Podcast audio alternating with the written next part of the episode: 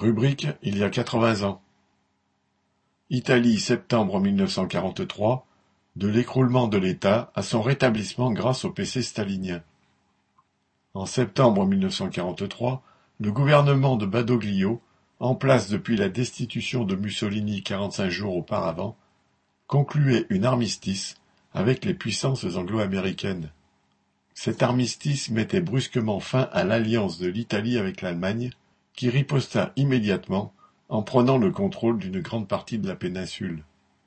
Le gouvernement, le roi Victor Emmanuel III et les hauts cadres de l'État décidaient aussitôt de fuir Rome, abandonnant la population à son sort, et se réfugièrent à Brindisi, dans le sud du pays, que les Alliés contrôlaient depuis le débarquement de leurs troupes en Sicile, deux mois plus tôt. Suite à cette décision qu'ils apprirent par la radio, des dizaines de milliers de soldats italiens se retrouvèrent sans ordre ni consigne. Toute l'autorité de l'État s'écroulait. Jaime Pintor, un journaliste démocrate bourgeois, décrivait ainsi la situation. Les soldats qui en septembre 1943 traversaient l'Italie, affamés et à moitié dévêtus, voulaient avant tout rentrer chez eux et ne plus entendre parler de guerre et de sacrifice.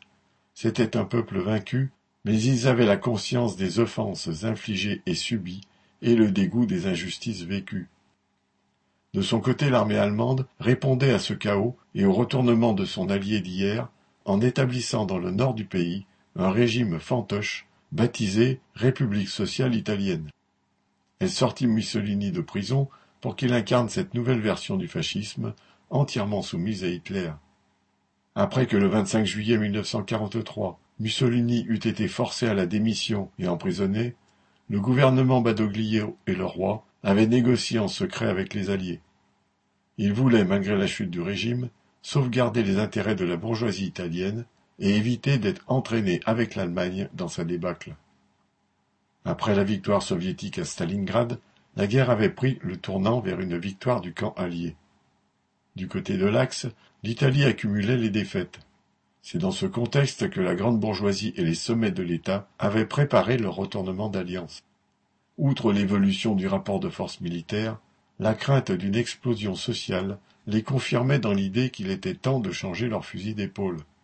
Ils avaient en effet de quoi s'inquiéter. En mars 1943, en pleine guerre mondiale, sous un régime de dictature en place depuis vingt et un ans, une vague de grève, partie de Turin, s'était étendue aux grandes villes industrielles, révélant non seulement l'exaspération contre la guerre et les souffrances endurées, mais aussi que le régime ne faisait plus peur. À ce propos, Churchill, dans ses mémoires, constata Le fascisme en Italie est mort, toute trace en a été balayée. L'Italie est devenue rouge du jour au lendemain. Le gouvernement Badoglio était pris entre les troupes alliées qui progressaient dans le sud du pays et les armées allemandes au nord.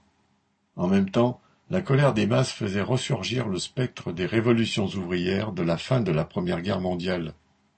Il imposa donc l'état de siège et interdit les manifestations qui saluaient la chute de Mussolini, tentant de maintenir la dictature contre la classe ouvrière.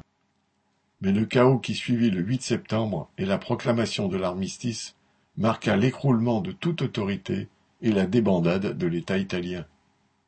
Après le 8 septembre, l'urgence pour la bourgeoisie italienne était de reconstituer un appareil d'État capable d'exercer l'autorité une fois que l'Allemagne serait vaincue. Badoglio et le roi réfugiés au sud, tentaient bien difficilement de maintenir un semblant d'autorité étatique sous la protection des troupes alliées. Mais dans le reste du pays, rien n'était joué et l'espoir d'une révolution était désormais bien présent. Un comité de libération nationale se forma au nord afin d'imposer son autorité aux différents groupes de partisans, souvent formés de jeunes soldats laissés sans directive, qui aspiraient à en finir avec la guerre et à rentrer chez eux le Parti communiste y joua un rôle important. C'est bien la politique de sa direction stalinienne qui allait aider la bourgeoisie à rétablir son autorité. Si le Parti communiste était présent dans la classe ouvrière, notamment dans les grèves qui reprenaient dans les grandes usines du Nord malgré l'occupation allemande, ce n'était pas pour défendre une perspective de révolution. Les grèves ouvrières, l'engagement de milliers de militants communistes dans la lutte contre les fascistes et l'armée allemande montrait pourtant qu'elle était possible. Mais pour les dirigeants du PC, c'était surtout la démonstration qu'il faudrait compter avec eux pour rétablir l'ordre bourgeois. Fin mars 1944, Togliatti, le dirigeant du PC de retour du RSS où il s'était réfugié, rassura la bourgeoisie. Dans son discours resté célèbre comme le tournant de Salerne, du nom de la ville où il fut prononcé, il affirma, conformément à la politique dictée par Staline, qu'il n'était pas question de révolution ouvrière, mais de créer un gouvernement d'union nationale avec toutes les forces politiques opposées aux fascistes.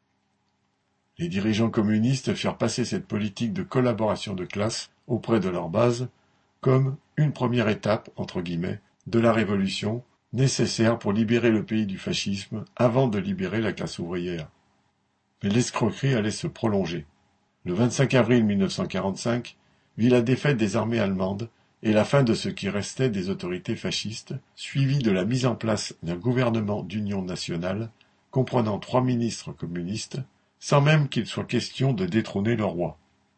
Selon Togliatti, devenu ministre de la Justice, l'heure n'était toujours pas à la révolution ouvrière, car il fallait, citation, reconstruire le pays avec le sens des responsabilités. La classe ouvrière affamée, qui survivait au milieu des ruines, était donc priée par les dirigeants de son parti de se retrousser les manches et d'accepter la surexploitation nécessaire pour que la bourgeoisie italienne puisse continuer, en temps de paix, à faire autant de profit qu'en temps de guerre. En guise d'ersatz de révolution, le PC allait finalement accepter le remplacement de la monarchie décidément trop compromise avec le fascisme par la République. Proclamée en 1946, elle devint dans son langage la République née de la résistance, entre guillemets, et fondée sur le travail, entre guillemets, et sa constitution la plus démocratique du monde, entre guillemets. Ces mythes allaient servir durant toute la période suivante à justifier la trahison des dirigeants staliniens. Alors que la fin de la guerre avait vu les possibilités révolutionnaires commencer à se concrétiser, alors que l'appareil d'État s'effondrait et que la classe ouvrière se montrait combative et mobilisée, la direction stalinienne dite communiste permit ainsi à la bourgeoisie de rétablir son pouvoir. Nadia Cantal